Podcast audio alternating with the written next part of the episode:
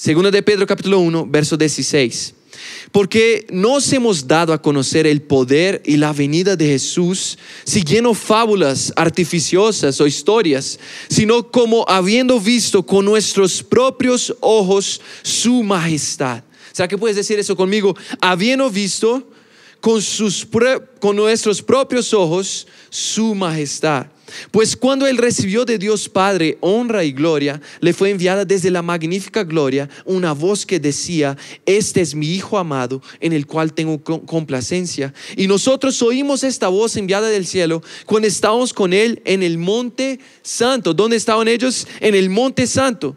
Tenemos también la palabra profética más segura a la cual hacéis bien en estar atentos como a una antorcha que alumbra en lugar oscuro hasta que el día esclarezca y el lucero de la mañana salga en vuestros corazones. ¿Entendieron primero esto? Que ninguna profecía de la palabra, de la escritura, de la Biblia es de interpretación privada, porque nunca la profecía fue traída por voluntad humana, sino que los santos hombres de Dios hablaron siendo inspirados por el Espíritu Santo.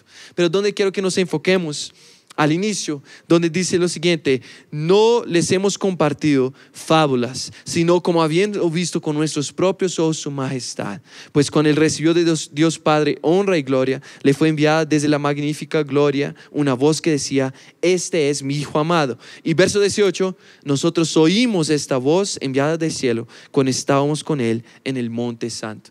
Bueno, Pedro, ¿de qué está hablando? Él está hablando a la iglesia y está hablando del momento en que él estuvo en el monte con Jesús. Fue a orar Jesús con tres de sus discípulos y de pronto están en ese lugar, en el monte santo.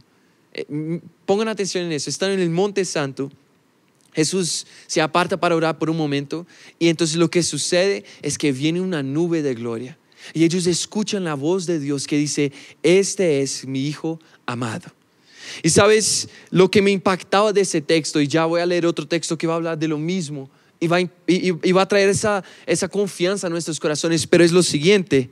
Pedro dice, no predicamos a ustedes fábulas, ni doctrina de hombres, ni, ni, ni sabiduría humana. Lo que predicamos a ustedes es algo que vimos con nuestros ojos y que nuestros oídos escucharon. ¿Qué está diciendo Pedro? No les predicamos algo que está en la letra, o del cual solo hemos escuchado, predicamos algo del cual hemos tenido revelación. Hemos tenido un encuentro con Jesús, un encuentro con el Padre, por eso predicamos. Y a veces nuestro mensaje, nuestras vidas se encuentran tan vacías, aunque venimos a la iglesia, aunque sabemos todo eso, hemos escuchado tantos, tantos mensajes, porque no hemos tenido una experiencia personal con Jesús y con el Padre. Me impacta porque eh, eh, al ver el lugar en donde ellos estaban, ellos estaban en el monte santo. Y en ese lugar fue donde pudieron conocer la naturaleza divina de Jesús. Ahí conocieron que Jesús era el Señor, que Jesús era hijo de Dios. Y más que eso, escuchen eso, pudieron escuchar la voz del Padre. Y lo que muchos de nosotros no hemos entendido es que antes de salir y predicar, antes de cumplir la misión que Dios nos ha dado, que Jesús nos ha dejado la gran comisión, sus mandamientos, antes de hacer todo eso, necesitamos tener una experiencia sobrenatural. Y yo sé, nuestro pastor siempre nos ha predicado de eso, porque eso fue lo que cambió su vida. Él vino de una familia que no conocía al Señor. No, no, no fue que sus papás le enseñaron el camino, él tuvo un encuentro personal con Jesús. Y de pronto uno pudiera decir, pastor, pero de cierta manera, solo los apóstoles, los primeros discípulos pudieron ver a Jesús personalmente. Y yo te diría que eso es verdad si el apóstol Pablo no hubiera tenido una experiencia personal con Jesús. Porque Pablo vio a Jesús muchos años después de su muerte y resurrección. Después de que Jesús ya había ascendido al cielo, fue con el apóstol Pablo, tuvo la experiencia sobrenatural. Él estaba eh, yendo a una ciudad a perseguir a la iglesia, a los cristianos, y en ese momento es cuando Jesús se le aparece. Él dice, Señor, ¿quién eres? Él no se imaginaba obviamente que Jesús era real. Él perseguía a la iglesia de Cristo por pensar que era una, una falsa doctrina, una secta. Y entonces, al llegar, en ese momento, la vida de Pablo se transforma. Y dice la palabra, guarden eso y ya más adelante voy a mencionarlo, pero dice la palabra que después de eso Pablo se encuentra por tres días ayunando y orando sin interrupción. No hacía nada más, estaba en una cama ayunando y orando, había quedado ciego. Y entonces solo clamaba y ayunaba. No comió nada, no tomó nada por tres días hasta que vino un cambio de naturaleza en su vida. Pero una experiencia personal. Sabes, de la misma manera que el apóstol Pablo tuvo esa experiencia, hemos escuchado acerca de tantas personas que han tenido ese encuentro personal con Jesús.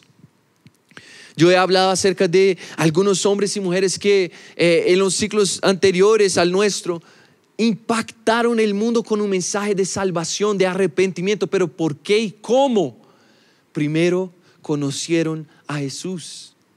Y yo sé que hemos escuchado ese mensaje tantas veces, pero espero y pido al Señor que hoy nos revele el mensaje de un encuentro personal con Jesús, el mensaje de arrepentimiento, el vivir la fe cristiana. ¿Cómo podemos profesar la fe en Jesús si no lo hemos visto? Si no lo conocemos? ¿Y cómo podemos estar tan eh, acomodados con el hecho de que no lo hemos conocido? Él dice, no les contamos fábulas, sino que habiendo visto con nuestros propios ojos su majestad, por eso predicamos. Él dice, nosotros oímos esta voz. Oímos la voz del cielo que decía, cuando estuvimos con él en el Monte Santo, que decía, este es mi Hijo amado. ¿Sabes? Jesús te quiere encontrar. Pero pastor, yo he intentado. Pastor, he hecho tantas cosas, pero hasta hoy no ha sucedido. ¿Qué puedo hacer? Escuchen eso y escuchen lo que dice en 1 de Juan capítulo 2, verso 1. El apóstol habla de, de algo que impacta mi corazón y él empieza de la siguiente manera. El que era desde el principio, lo que hemos oído, lo que hemos visto con nuestros ojos, lo que hemos contemplado y palparon nuestras manos tocante al verbo de la vida al verbo de vida. Él está hablando de Jesús. Él dice lo que hemos oído, lo que vieron nuestros ojos, lo que contemplamos, lo que palparon nuestras manos cuando tocaron a Jesús. Él dice, porque la vida fue manifestada y la hemos visto y testificamos y os anunciamos la vida eterna, la cual estaba con el Padre, pero se manifestó a nosotros. Quiero decirte con toda seguridad, con toda seguridad, con toda confianza, que Jesús se quiere revelar a ti. Jesús anhela revelarse a ti. Y él dice, lo que hemos visto y oído, eso os anunciamos, para que también vosotros tengáis comunión con nosotros y nuestra comunión verdaderamente es con el Padre y con su, con su Hijo Jesucristo. Esas cosas os escribimos para que vuestro gozo sea cumplido. Entonces, ¿qué está, ¿qué está diciendo Juan? Yo les anunciamos lo que nuestras propias manos tocaron, nuestros propios ojos vieron, Nuestros oídos escucharon sus palabras y Él era la vida eterna que estaba con el Padre y se manifestó a nosotros en carne y, huesos. Él está hablando, Él vino y lo vimos, por eso predicamos, porque lo vimos. Ahora, ¿cuántos cristianos pueden decir las mismas, las mismas palabras hoy? ¿Cuántos hemos visto a Jesús actuar de una manera sobrenatural en nuestras vidas? ¿Cuántos podemos decir que semana tras semana sentimos su presencia cuando le entregamos tiempo en el lugar secreto?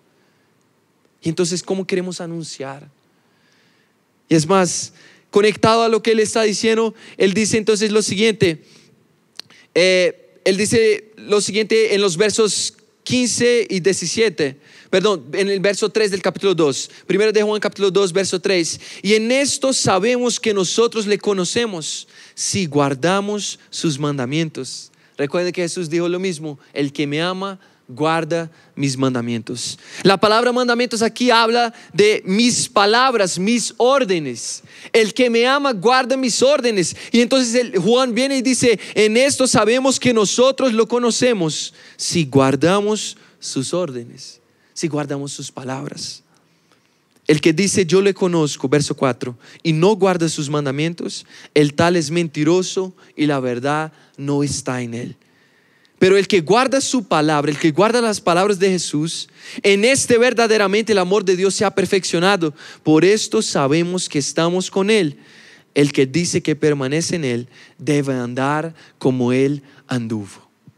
El que dice que permanece en Él debe andar como Él anduvo. El que dice que lo conoce debe guardar sus mandamientos. Ahora miren qué interesante. Porque Jesús no nos dejó ningún mandamiento, ninguna orden de algo que Él mismo no hizo. Y eso es impactante porque dice, el que dice que permanece en Él debe andar como Él anduvo. Y Jesús, como fue tan santo, tan puro y tan correcto, todo lo que nos dijo que hiciéramos, Él también lo hizo. Por ejemplo, cuando Jesús nos dice que tomemos nuestra cruz para seguirlo, Él tomó su cruz. Cuando Jesús dice que hiciéramos discípulos de todas las naciones, Jesús lo hizo. Cuando Jesús dice, prediquen el Evangelio a toda criatura, Jesús lo hizo. Cuando Jesús dice, vayan al lugar secreto, cierren la puerta y cuando oren al Padre que está en los cielos, Él te verá en lo secreto, en lo oculto. Jesús lo hizo. Jesús nunca nos encomendó nada de lo que Él mismo no hizo. Jesús es verdadero. Él es la verdad en persona. Él es el único capaz de cumplir con sus propias palabras, con su propio mensaje. Y entonces Jesús nos dice lo siguiente, el que me ama va a guardar mis mandamientos también. El que me ama, yo le voy a dar la verdadera vida y él va a ser capaz de vivir de acuerdo a mi vida. Repito las palabras, el que dice que permanece en Él debe andar como Él anduvo. Y de pronto nos preguntamos, ¿cómo? ¿Cómo podemos hacer eso? ¿Cómo podemos andar en las pisadas de Jesús? Y en, ese, mismo capítulo, primero de Juan 2, en los versos 15 a 17, Él dice lo siguiente, no améis al mundo, ni las cosas que están en el mundo. Si alguno ama al mundo, el amor del Padre no está en Él. Porque todo lo que hay en el mundo, los deseos de la carne, los deseos de los ojos y la vanagloria de la vida, no proviene del Padre, sino del mundo. Y el mundo pasa y sus deseos, pero el que hace la voluntad de Dios permanece para siempre. ¿Te has dado cuenta de cómo todas las estructuras que conocíamos del mundo se desvanecieron en un momento con esa pandemia? Todo lo que nosotros valorábamos en nuestras vidas, vernos con nuestros amigos, ah, ir al centro comercial, al cine, ah, de pronto ir al lugar de trabajo donde, donde literal trabajábamos y encontrarnos con la gente, estar ahí, tener nuestra rutina. Las cosas de ese mundo pasan. Las cosas que hoy son grandes y famosas, en 20 años, en 50 años, en 100 años, ya no van a ser. Las cosas que en la época de Jesús eran valoradas y seguidas y glorificadas, exaltadas, ya no existen. El mundo pasa, pero lo que no pasa, la única cosa que no pasa es hacer la voluntad de Dios para siempre. Ella permanece para siempre. Una relación con Jesús permanece para siempre. Y aquí entro al final y a donde me quiero enfocar contigo y es lo siguiente. Jesús dijo, el que me ama va a guardar mis mandamientos. El que dice que permanece en Jesús debe andar como Él anduvo. ¿Cómo anduvo Jesús? Jesús oró. Jesús oró.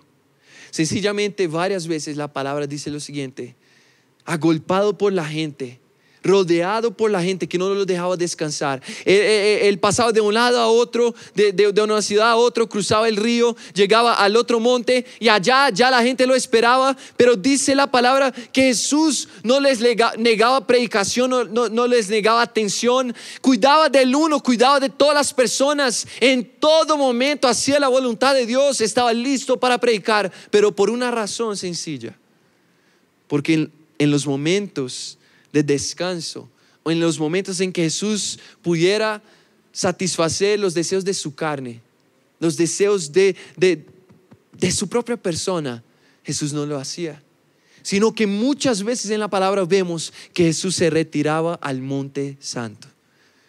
Y dice otras veces que Jesús después de estar todo el día con la multitud cansado, mandaba a sus discípulos adelante y él se quedaba en el monte orando. Varias veces en la madrugada Jesús al invés de dormir se quedaba orando. Orando y el que dice el que dice seguir a Jesús, el que dice permanecer en él, debe guardar sus mandamientos, debe andar como él anduvo. ¿Por qué te estoy diciendo todo eso? Porque no creo, no creo que hemos aprendido a orar. Jesús nos enseñó a orar vez tras vez. Cuando le preguntaron, Señor, ¿cómo debemos orar? Él nos dio incluso una oración. Nos enseñó la oración del Padre nuestro. Pero entiendan, el Padre solo se va a revelar a nosotros en el Monte Santo. Cuando nosotros nos acerquemos a ese lugar, te das cuenta que el monte no es hacia abajo, obviamente. No está hablando de un valle, está hablando de un monte. Porque el valle es fácil descender. Es fácil, de pronto si, si, si tú coges algo que te ayude, tú puedes sencillamente deslizar hacia abajo y llegas allá. Y muchas personas piensan que el Evangelio es así. Si yo sencillamente cumplo algunas tareitas, hago algunas cositas, estoy bien. Pero el lugar secreto es un monte. Y si tú quieres llegar al corazón de Dios, tú tienes que subir el monte. No se trata de cuántos capítulos tú lees en la Biblia. No se trata de cuántas veces vienes a la iglesia. Quiero preguntarte, ¿cuánto conoces de Jesús? Porque los discípulos estaban con Jesús, pero no conocían a Jesús. Miren qué impresionante. Los discípulos seguían a Jesús como un maestro, como un sabio de su tiempo. Pero todavía no habían entendido que Él era el Hijo de Dios, el Salvador, el único camino de salvación en el mundo. No son las buenas obras, no es tener un buen corazón, no es ni siquiera tomar a alguien que está necesitado y cuidar de esa persona. Eso sin Jesús no vale nada. Entonces ellos van al monte santo con Jesús. Y lo que sucede en ese momento es que ellos escuchan una voz del cielo que dice, este es mi hijo amado. Este es mi hijo amado. Escuchen lo que él dice. Porque es en el lugar secreto donde nos vamos a dar cuenta de que Jesús no es una fábula. Jesús es una persona. Cuando entendemos que Jesús es una persona, la vida cambia. Es diferente pagar el precio del Evangelio. Porque no lo estoy pagando por un ser abstracto. Lo estoy pagando para conocer al Señor de señores, al Rey de mi corazón. Lo estoy pagando para amarlo más que cualquier cosa en ese mundo. Dice la palabra que el vino se despojó de toda su gloria, de todo lo que era y tenía dejó todo. Y él mismo tuvo que subir el monte para darnos a conocer el Padre, porque no conocíamos al Padre. Entonces, si quieres, si quieres conocer a Jesús, tienes que subir el monte. Tienes que subir el monte. ¿Sabes cómo? Una sencilla manera. Tienes que orar. Yo creo que hablamos mucho acerca de la palabra. Hablamos mucho acerca de la intercesión. Pero antes de todo eso, necesitamos tener conversación con Jesús. Por ejemplo, cuando yo tenía más o menos 17 años, fue cuando el Señor un día sentí en mi corazón, escuché la voz de Dios, que sabía quién iba a ser mi esposa, Sara. Y fue súper raro, obviamente. Bueno, súper impresionante. Ni sabía cómo se iban a dar las cosas. Pero pasaron dos años en que yo tenía la promesa, pero no tenía relación con ella. No la conocía, no nos hablábamos. Y yo siento que muchos cristianos han estado de la misma manera. Nosotros sabemos de las promesas que existen, de que en Jesús hay salvación, de que Él va a cambiar nuestras vidas, va a salvar nuestras familias, pero ¿cuántos años estamos viviendo solo con la promesa, sin buscar el cumplimiento? Sin conocer a Jesús personalmente. Y sabes, nada de lo que podamos decir aquí va a tener sentido para ti antes de que lo conozcas. He estado leyendo acerca de, de las vidas de algunos cristianos que marcaron sus épocas. He estado leyendo acerca de la vida de John Wesley. Y miren qué, qué interesante. Porque él, desde su juventud, se entregó al Señor, pero no conocía a Jesús personalmente. Y él, él, él, decide hacer un viaje con su hermano a Estados Unidos.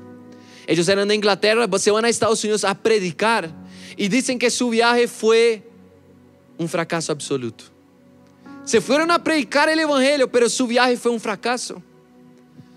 Luego, en el regreso, en un barco, obviamente en esa época, lo que sucede es que casi se mueren.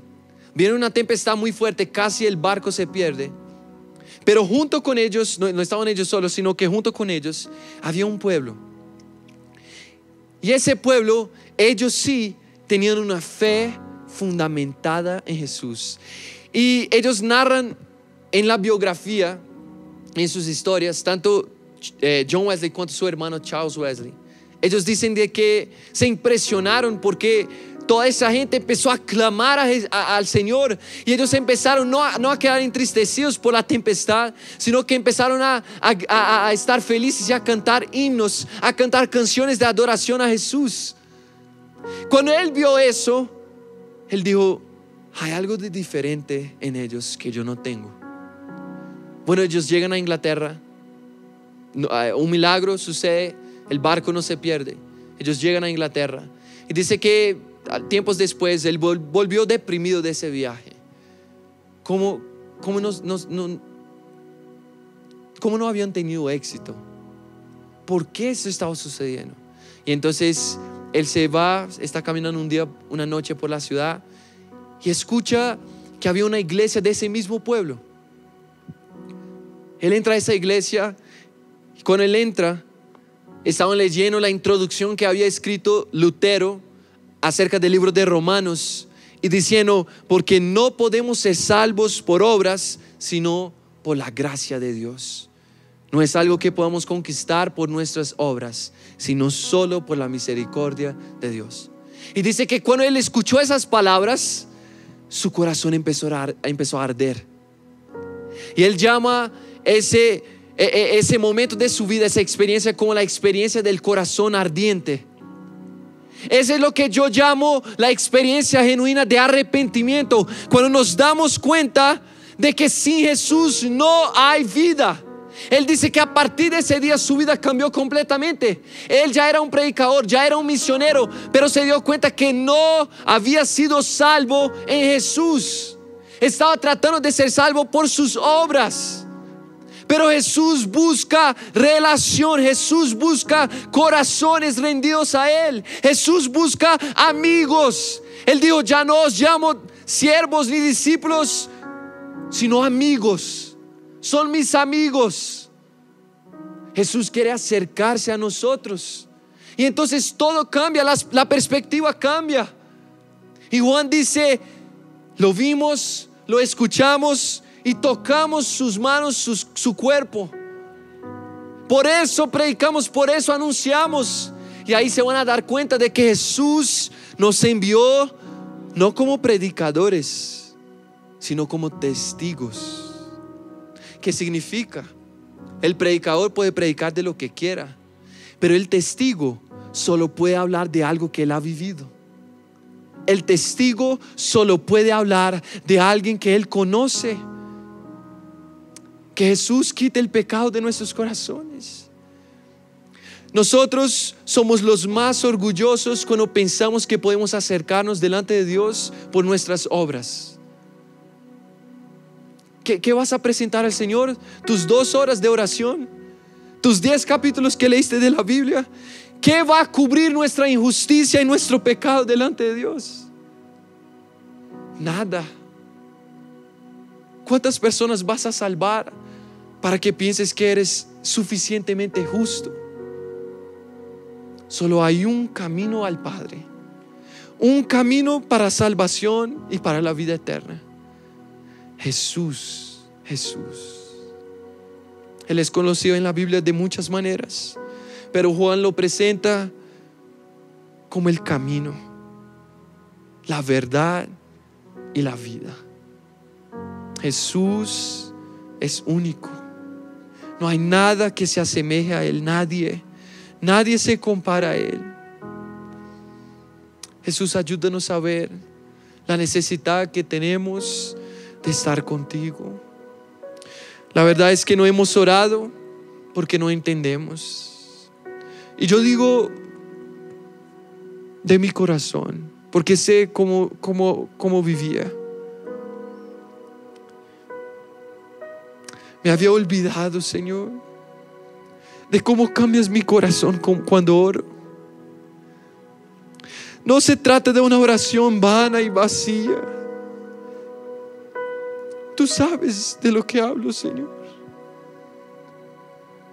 Son esas horas en la madrugada donde naturalmente yo no quisiera orar, pero tú me llamas a orar. Porque necesito morir un poco más. Necesito conocerte un poco más. Si no, si no voy a orar, seguramente voy a hacer otra cosa. Voy a ver un poco de televisión y empiezo a acostumbrarme, a acomodar mi cuerpo, mi alma, a descansar como con las cosas de ese mundo. Y nunca encuentro el descanso verdadero que está en ti. Y de pronto no sé por qué mi alma se encuentra afligida. Y de pronto no sé por qué nada tiene sentido. Abre nuestros ojos. Llévanos a orar y a clamar por arrepentimiento, por salvación verdadera y genuina. Llévanos a conocerte. Llévanos a conocerte, Jesús. Llévanos a tocarte. Que nuestros ojos te vean. Que nuestros oídos escuchen tu voz. Ah, Señor, y si así no fuere, que al menos mi corazón sienta tu presencia que al menos yo sepa que eres real y estás en mí y estás conmigo y me llamaste.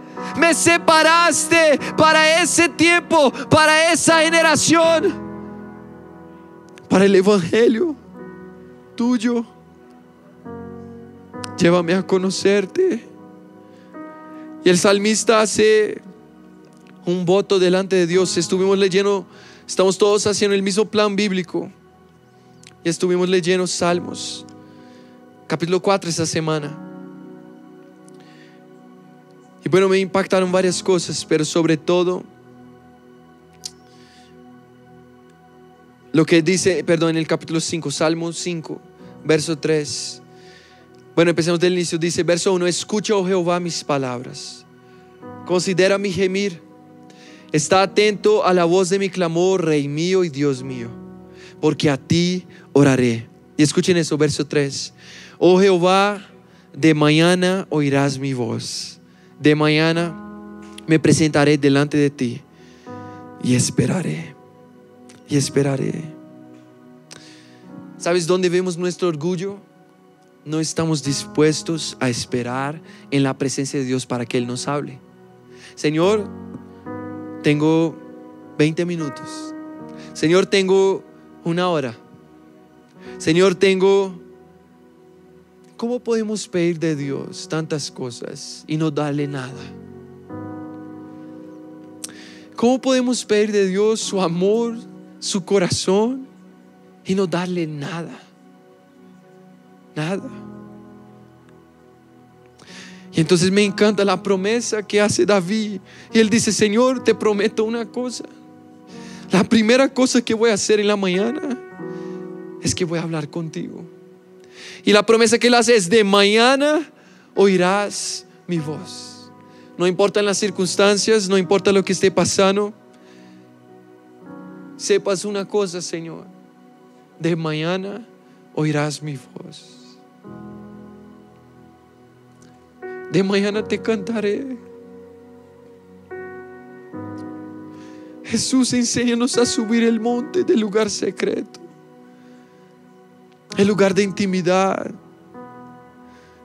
El salmista dice, oirás mi voz, de mañana me presentaré delante de ti, porque te pertenezco, porque dependo de ti, porque confío en ti. Me presentaré delante de ti, dice, y esperaré, y esperaré. Enséñanos a esperar en ti, Señor. Enséñanos a estar guardados en ti. Danos a esa generación, a todos nosotros, el sello de la oración. Joven, ahí conmigo, esos dos últimos minutos, empieza a orar y dice, Señor, enséñame a orar, enséñame, dame el sello de la oración. Dame, Señor, enséñame a estar en un lugar secreto. Enséñame a clamar por ti. Enséñame a conocerte. Enséñame a, a amar el lugar secreto otra vez. Enséñame a subir el monte, a pagar el precio, a pagar el precio, a dejar lo que tenga que dejar, a dejar aún amistades, aún cosas que por tantos años había hecho, que estaban en mi cronograma, que estaban en mi eh, minuto a minuto de cada día. Pero Señor, hoy quiero rendir mi vida, mis prioridades para estar contigo antes de cualquier cosa. Que tú seas el primer pensamiento en la mañana. Que tú seas el último en la noche. Que tú seas la fuerza que mueve nuestras vidas. Enséñanos a estar en tu presencia, a derramar nuestros corazones delante de ti. Oh Señor, porque te necesitamos, te necesitamos. Ahí donde estás, levanta tu mano, empieza a adorar al Señor. Empieza a orar, a adorarle. Empieza a decir, Señor, enséñame, enséñame, enséñame. El mismo Jesús que llevó a sus tres discípulos y ellos subieron el monte y tuvieron una visión sobrenatural. Después en el Getsemaní llevó a los mismos tres discípulos, pero ellos no oraron con él. Ellos no habían entendido todavía. No debemos depender de nadie más para estar en el lugar secreto. No debemos depender que la iglesia haga intercesiones. Que nuestros pastores nos llamen a orar. Señor, enséñanos a orar porque te amamos, porque te necesitamos. Porque necesitamos conocerte y amarte más y más y más. Enséñanos, Señor a separarnos para ti, a pagar el precio. ¿Cuántas horas quieres de mi vida? Cada día, heme aquí. Dos horas, tres horas, ahí estaré esperando, esperando. Yo sé que nada que invierto en ti vendrá vacío, nada que invierto en ti no dará fruto. Todo lo que te doy dará fruto en mi vida y en mi corazón. Ahí donde estás, levantas tus manos.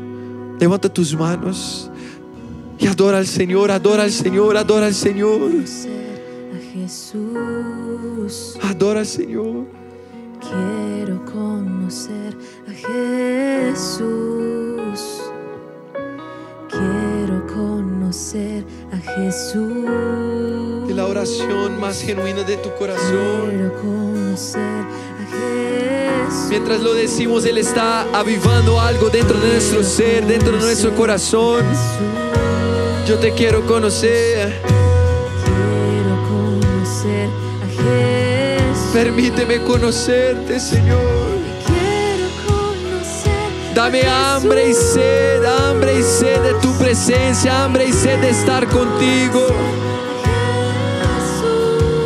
Hambre y sed, hambre y sed,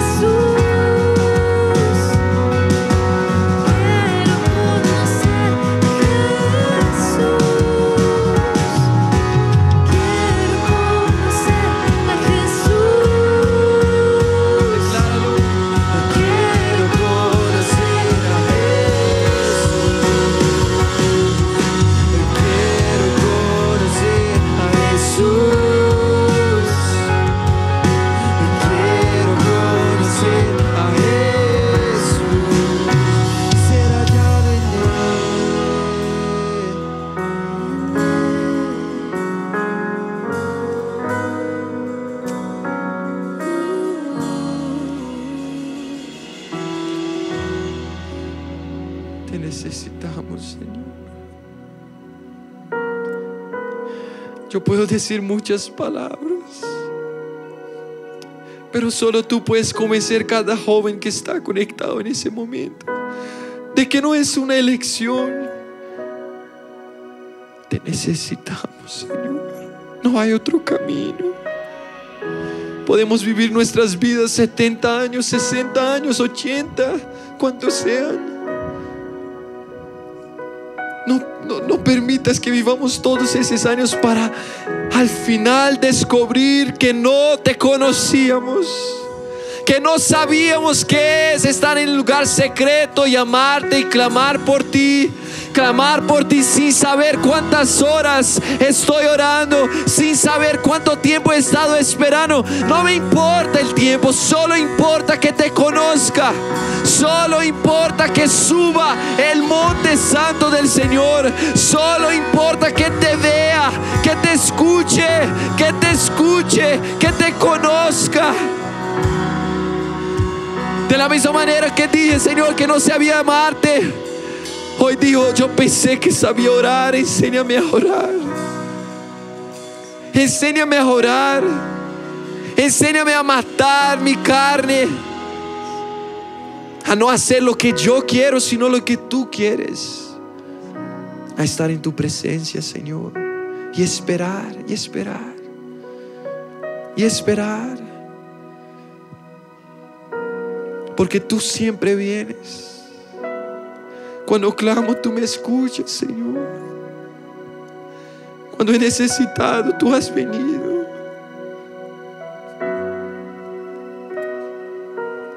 ¿Cómo puedo menospreciarte?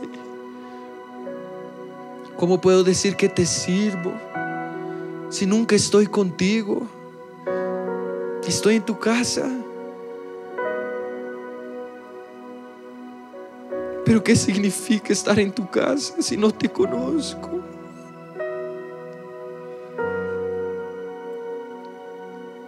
Ayúdame, Señor. Enséñame tu camino. Dame tus palabras. Enséñame a guardar tus mandamientos. Enséñame a andar como tú and- andaste. Como tú lo hiciste, Señor.